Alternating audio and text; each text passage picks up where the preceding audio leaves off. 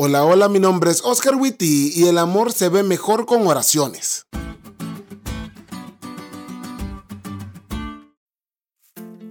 Cuando leo las cartas paulinas veo una sola cosa, pasión.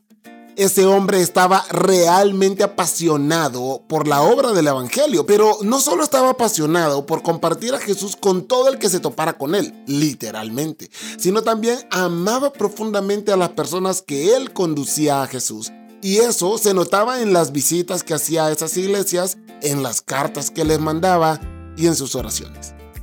Pablo oraba por ellos porque realmente los amaba. Solo escucha esta oración. Estoy convencido de esto. El que comenzó tan buena obra en ustedes la irá perfeccionando hasta el día de Cristo Jesús.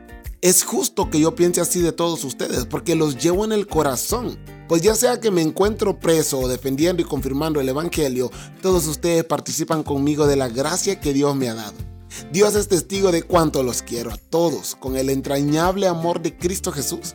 Esto es lo que pido en oración, que el amor de ustedes abunde cada vez más en conocimiento y en buen juicio, para que disiernan lo que es mejor y sean puros e irreprochables para el día de Cristo, llenos del fruto de justicia que se produce por medio de Jesucristo para gloria y alabanza de Dios.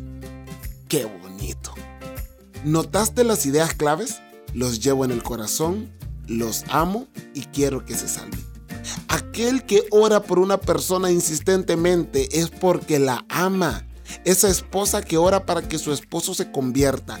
Esa madre que ora para que su hijo regrese. Esos novios que oran para que Dios les dé fuerza y no caigan. Ese amigo que ora por su amigo. Todos tienen algo en común Oramos por nuestros padres, amigos, cónyuges, relaciones, porque los amamos. Porque sí, el amor se puede ver con rosas y chocolates, pero se ve mucho mejor con oraciones.